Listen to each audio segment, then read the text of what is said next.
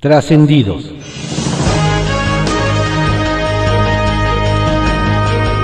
Continuamos con la audiosíntesis informativa de Adrián Ojeda Román, correspondiente a hoy, martes 10 de noviembre de 2020. Vamos con algunos trascendidos que se publican en periódicos de circulación nacional. Templo Mayor por Fray Bartolomé, que se publica en el periódico Reforma. Por supuesto que el presidente tiene derecho a la ignorancia en lo que se refiere al proceso electoral en Estados Unidos, pues no está obligado a conocerlo. Pero lo que ya resulta preocupante es que no se deje asesorar por cualquiera de los expertos de la Cancillería y sobre todo que Marcelo Ebrard decida seguirle la corriente.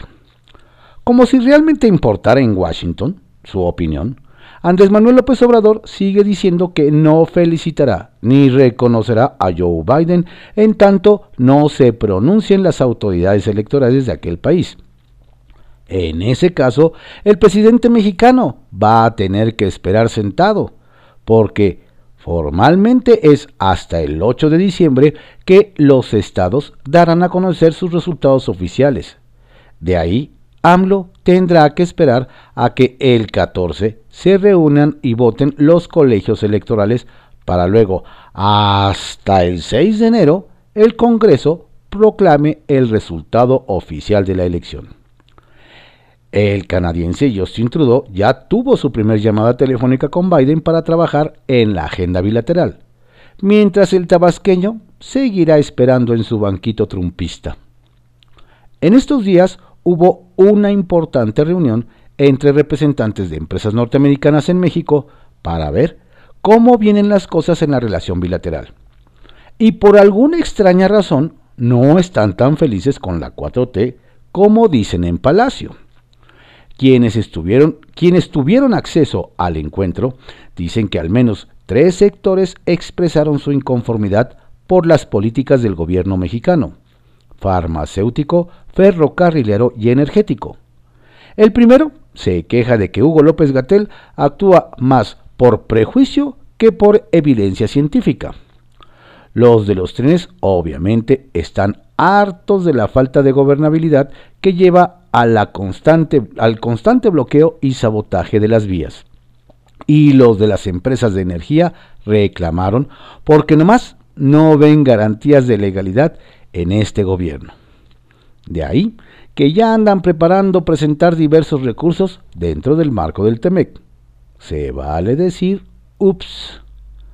Cuando el domingo le preguntaron a Andrés Manuel López Obrador por qué no recorría las zonas inundadas en Tabasco, dijo que tenía otras cosas que hacer.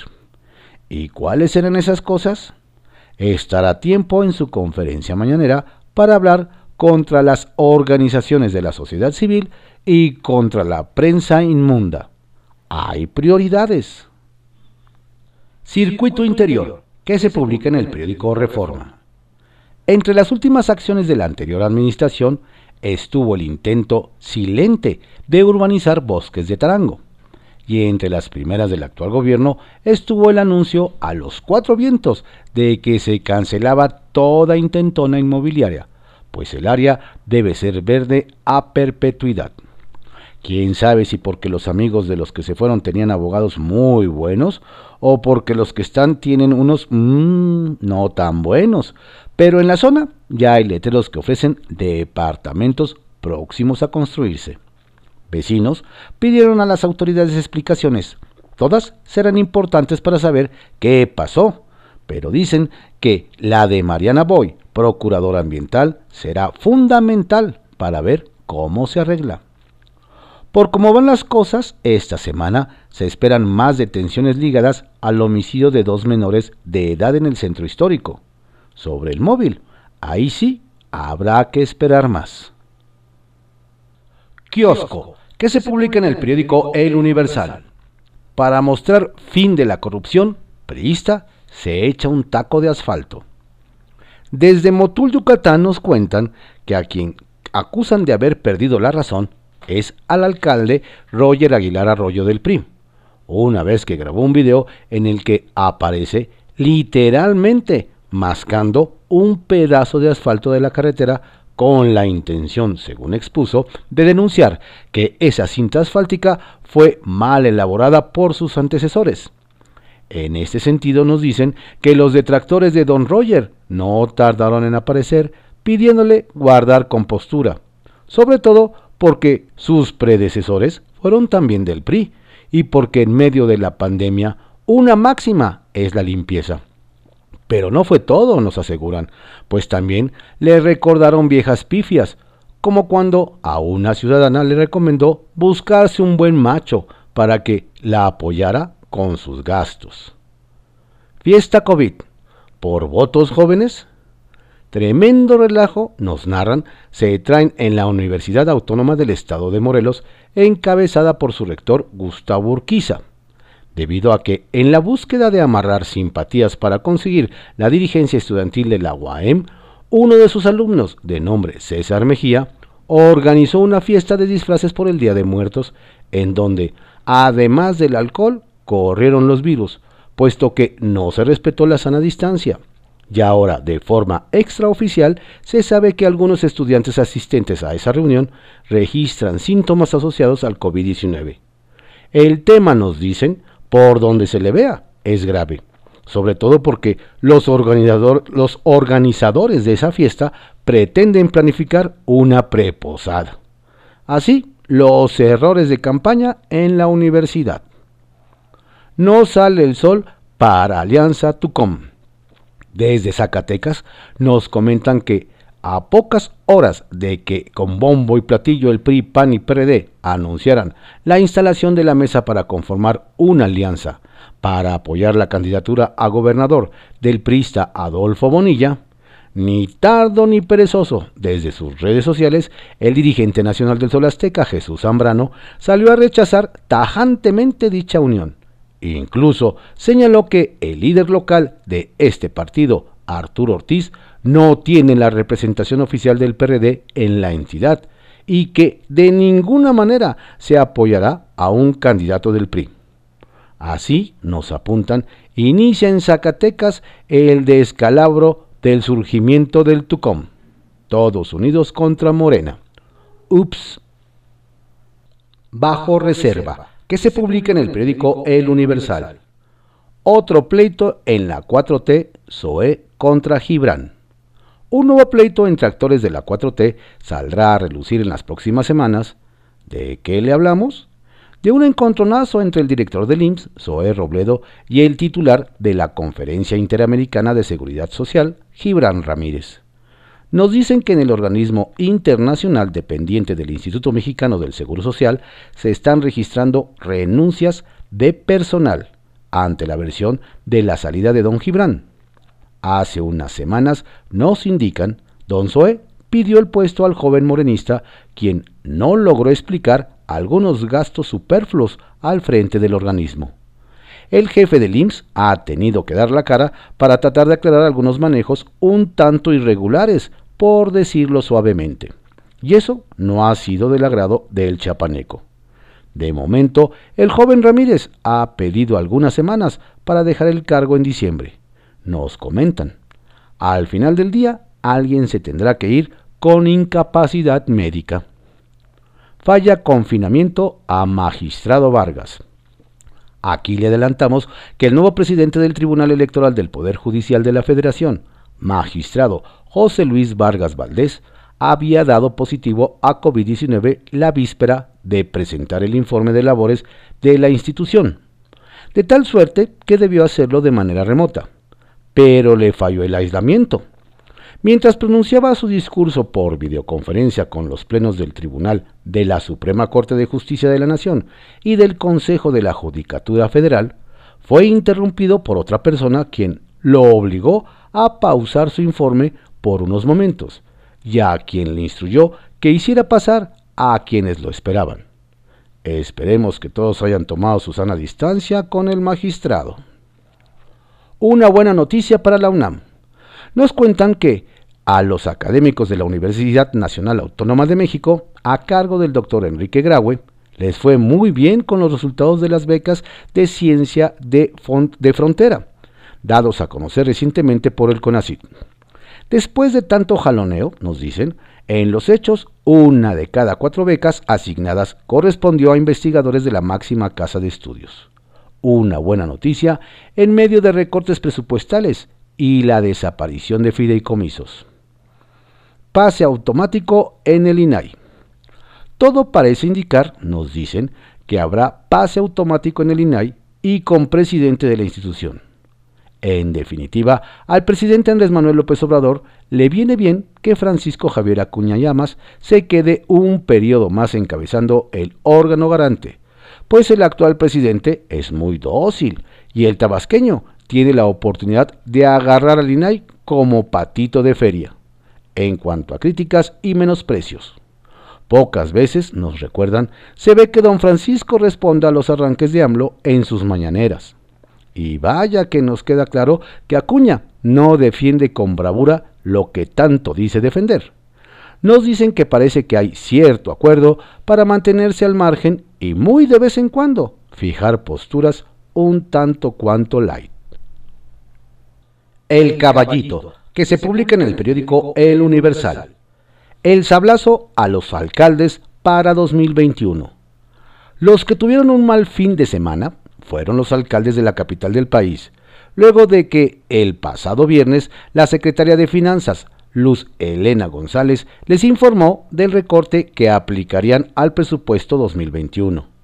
las autoridades centrales informan que es de 10%, pero el golpe real es al gasto programable con el que se financian sus obras y proyectos.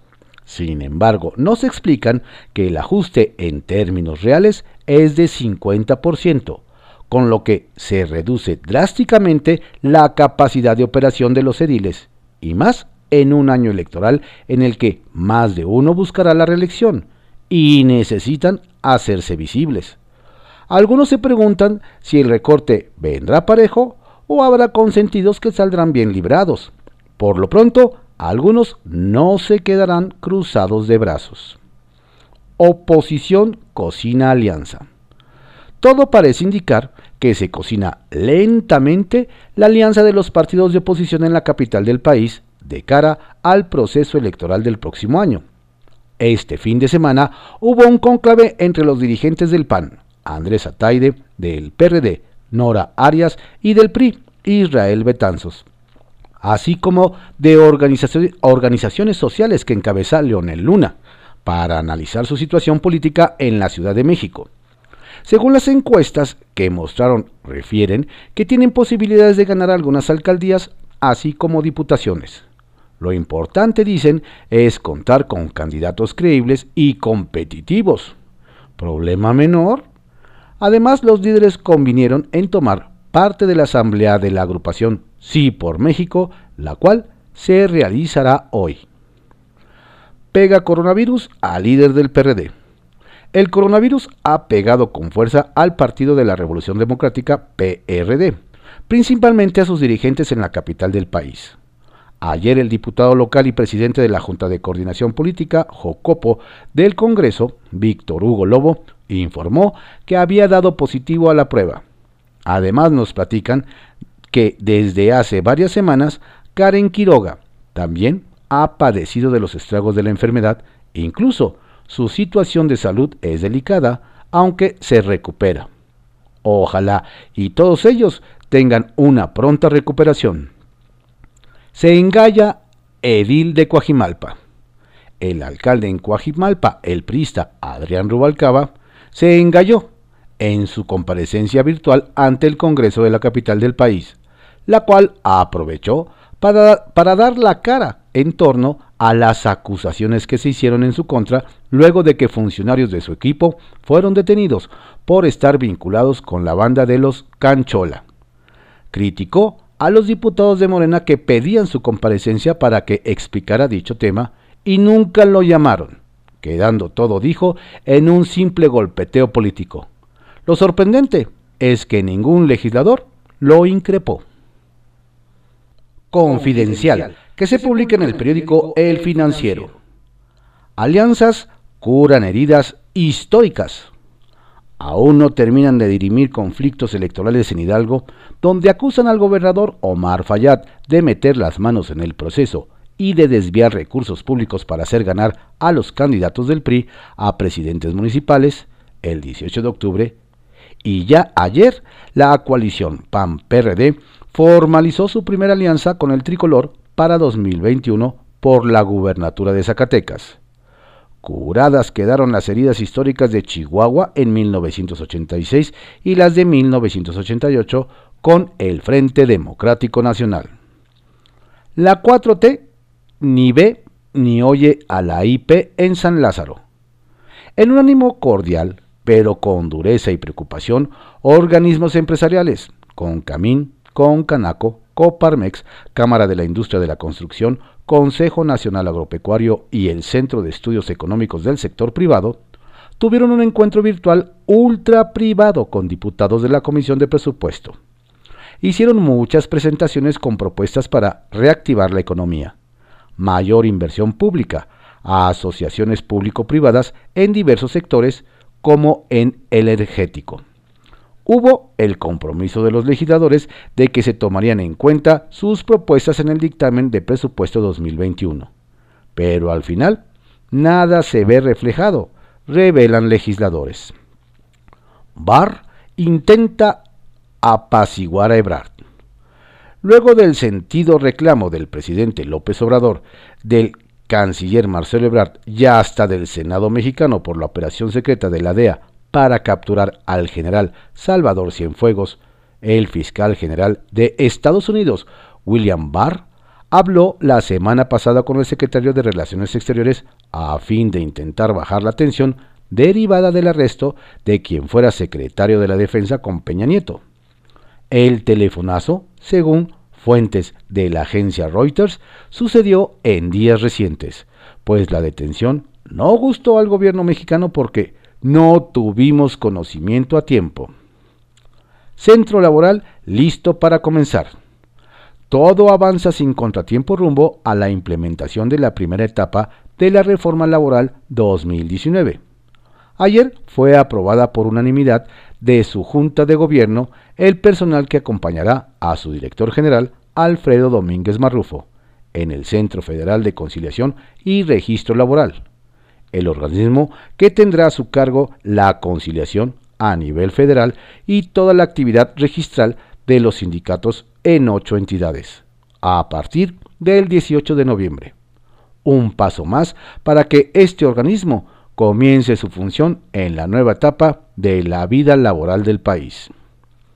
Sancionan a titular de Cultura de Peña. La secretaria de la Función Pública, Irma Heréndira Sandoval, advirtió que estamos acabando con la impunidad en el indolente manejo de los recursos públicos durante el régimen neoliberal.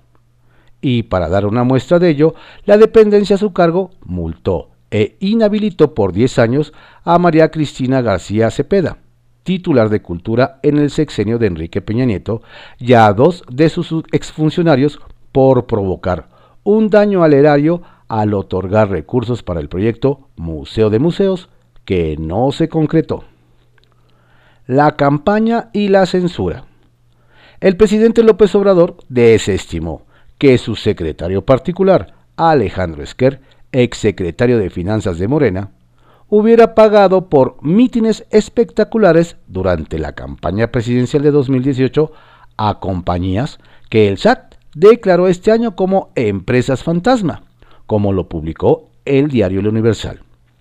Si bien para el Ejecutivo no es más que parte de la campaña de desprestigio a nuestro gobierno, aclaró que en México no hay censura, como si dijo en Estados Unidos, donde la prensa libre de repente censura al presidente. Seguridad privada a debate. Tremendo reto el que enfrentan las empresas que ofrecen servicios de personal para seguridad privada en el país ante una potencial reforma constitucional a los artículos 21 y 73. Y es que, a pesar de que ayer quedó expuesta en un debate de Parlamento abierto en la Cámara de Diputados, las condiciones de sobreregulación, regulaciones asimétricas e incluso contradictorias entre la propia federación, La realidad es que el Ejecutivo parece no querer estas empresas, tanto que ha manifestado que en hospitales y oficinas serán sustituidas por el Servicio de Protección Federal de la Guardia Nacional. La Gran Carpa, que se publica en el periódico El Economista. Fuegos artificiales. En CONAMER se publicó la propuesta regulatoria para que el 11 de noviembre se otorgue la condecoración Miguel Hidalgo en grado banda a Jesús Sea de Curi, como un reconocimiento por sus méritos en base a su, desempeño sobresaliente e intervención en las negociaciones del TEMEC. Rueda de la Fortuna.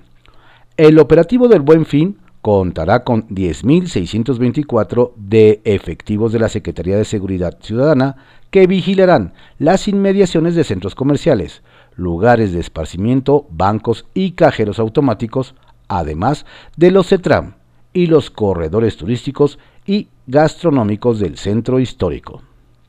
Malabarista.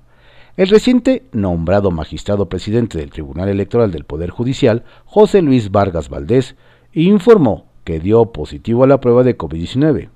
En su cuenta de Twitter, el magistrado indicó que ayer fue notificado de los resultados de su prueba, por lo que se mantendrá laborando en aislamiento domiciliario. Carrito. Tal parece que todo avanza sin contratiempo rumbo a la implementación de la primera etapa de la reforma laboral, pues ayer la Junta de Gobierno del Centro Federal de Conciliación y Registro Laboral aprobó el personal que acompañará al director general de dicho organismo, Alfredo Domínguez Marrufo. Mago. ¿Quién ocupará la subgobernatura vacante de Banjico? La moneda está en el aire. Podría ser un abogado, nos dicen insiders, para hacer un contrapeso a los economistas y hacer más eficiente el trabajo regulador de las actividades. Casi siempre ha habido grandes abogados en la Junta de Gobierno y es ese un perfil que falta. Trascendió, que se publica en el periódico Milenio. Trascendió que autoridades del gobierno federal aseguran que el dueño de Altos Hornos, Alonso Ancira, no se presentó de forma voluntaria ante las autoridades de España el viernes, como difundió la empresa en un comunicado, sino que la policía fue a detenerlo. En próximos días se hará público que el recurso para evitar la extradición no prosperó y por eso fue ingresado a la prisión de Mallorca, mientras que aquí todo está listo para ponerlo a disposición de un juez. Trascendió que con la llegada de Leticia Bonifaz al Comité para la Eliminación de la Discriminación contra la Mujer, la misión permanente de México en Naciones Unidas sigue con su buena racha. La representación a cargo de Juan Ramón de la Fuente ha ganado las elecciones de Claude Heller en el grupo contra la tortura, Edgar Corso en el de trabajadores migratorios, Irma Pineda en el foro para las cuestiones indígenas y Amalia Gamio Ríos en derechos de las personas con discapacidad.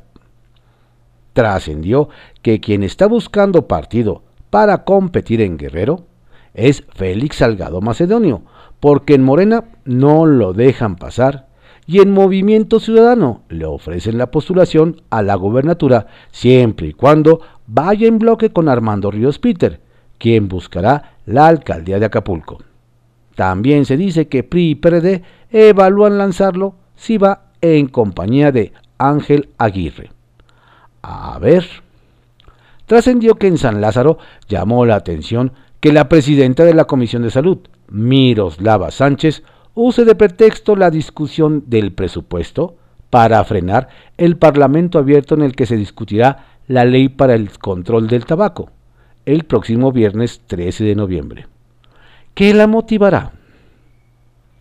Pepe Grillo, que se publica en el periódico La Crónica. Pólvora en infiernillos.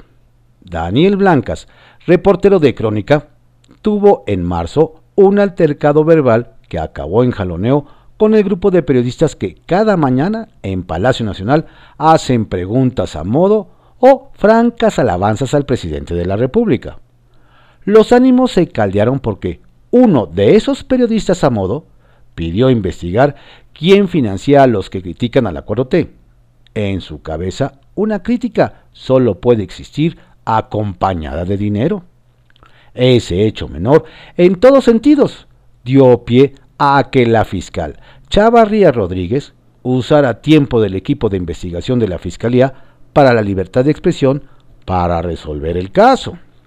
Cabe aclarar que los periodistas que protagonizaron ese altercado en Palacio han vuelto a encontrarse en las mañaneras sin mayor problema.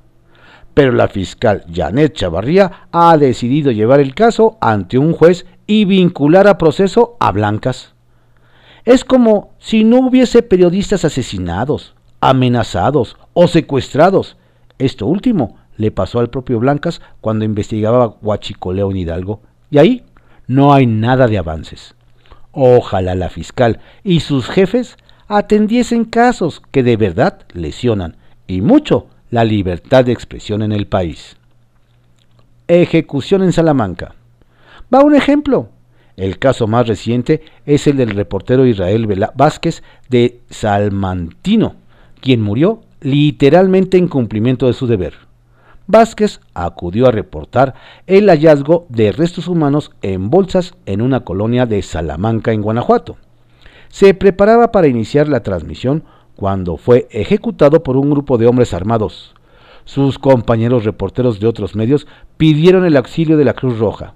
Los vecinos de la colonia denunciaron a medios locales que la policía municipal no hizo nada, ni antes, ni durante, ni después del ataque mortal, lo que generó todo tipo de suspicacias. En casos así, debería esmerarse la fiscal Chavarría. En Sonora, habrá alianza. Ante la renuncia de Alfonso Durazo al gabinete presidencial y el inicio de sus actividades de proselitismo para alcanzar la gubernatura de Sonora como candidato de Morena, sus adversarios se mueven. A pesar de que los resultados alcanzados por Durazo en la Secretaría de Seguridad Ciudadana no impresionan a nadie, los sondeos señalan que Morena arranca la carrera con una cómoda ventaja.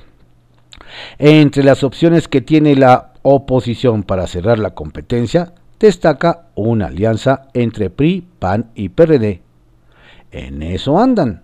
Al parecer ya superaron el primer gran obstáculo, y es que ya encontraron un posible candidato, Ernesto Borrego Gándara, quien ya dio el primer paso para estar disponible. Renunció al PRI para aparecer en calidad de aspirante ciudadano. Él mismo lo dijo en su carta de renuncia al tricolor que va por un proyecto ciudadano en el que quepan todos. Director editorial. El presidente López Obrador tiene vocación de director editorial.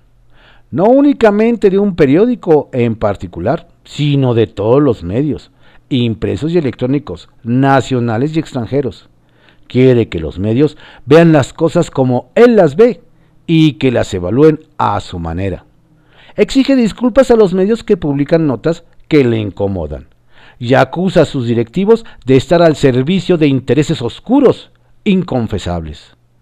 En un exceso, se fue contra las cadenas norteamericanas que cortaron el mensaje de Donald Trump ante la ráfaga de fake news que disparó el todavía presidente norteamericano. ¿Alguna de esas cadenas alterará su línea editorial por las quejas del presidente mexicano? Saca puntas, que se publica en el periódico El Heraldo de México. Roberta de regreso. Funcionarios de alto nivel formarán parte del equipo de transición anunciado ayer por el presidente electo de Estados Unidos, Joe Biden. Y desde Washington nos adelantan que la ex embajadora de aquel país en México, Roberta Jacobson, estará en el primer Dream Team de los demócratas, alguien bastante conocida para la diplomacia mexicana. Cubrebocas por ley.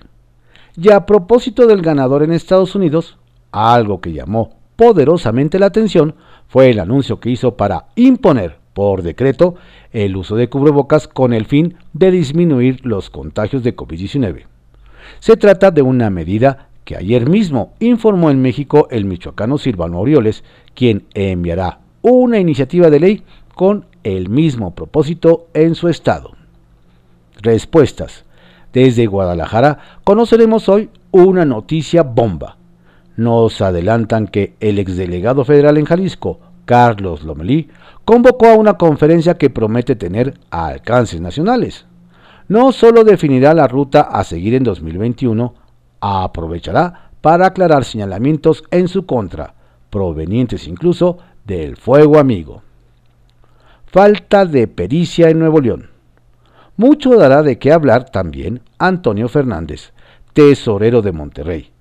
Existen serias acusaciones por un manejo irregular de la deuda del municipio que, de acuerdo con el cálculo, podría superar los 2.500 millones de pesos.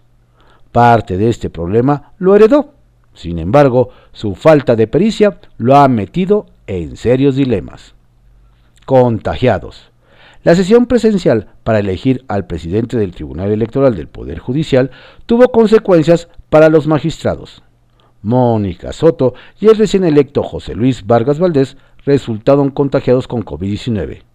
El hecho provocó que el órgano realizara pruebas al personal que estuvo en contacto con los jueces para evitar un brote de la enfermedad.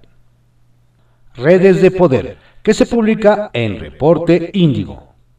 Buen fin, malas noticias. Nos dicen que la noticia de adelantar el aguinaldo a los burócratas para que aprovechen las ofertas del buen fin no cayó muy bien entre directivos de hospitales e integrantes del sector salud. La razón, según las estimaciones de especialistas en los próximos días, podría haber un preocupante aumento de los contagios por COVID-19 derivado de las condiciones de clima y del relajamiento de las medidas sanitarias en buena parte del país, que se podría agravar con la movilidad que este programa de reactivación económica generará en los próximos días, sobre todo en las principales ciudades. Incluso nos comentan la situación en materia de salud justificaría un segundo confinamiento. Sin embargo, están imperando las cuestiones políticas y económicas. Mientras tanto, los trabajadores de salud están rebasados. Apuesta panista.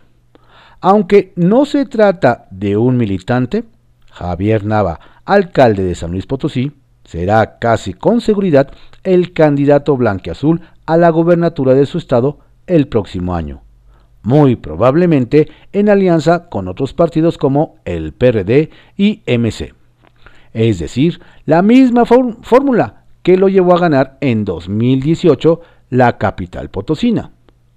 El edil se registró ya como precandidato azul, y aunque internamente enfrenta algunas resistencias y la competencia del senador con licencia Marco Antonio Gama es el mejor posicionado en las encuestas para pelearle la entidad a Morena y sus aliados, y es quien mejor conoce cómo derrotar en las urnas a los Gallardo, un factor a tomar en cuenta es si finalmente el Partido Verde consigue imponer a Ricardo Gallardo Cardona como el candidato de la coalición con Morena. En esta ocasión, con Nava, el panismo tira de pragmatismo.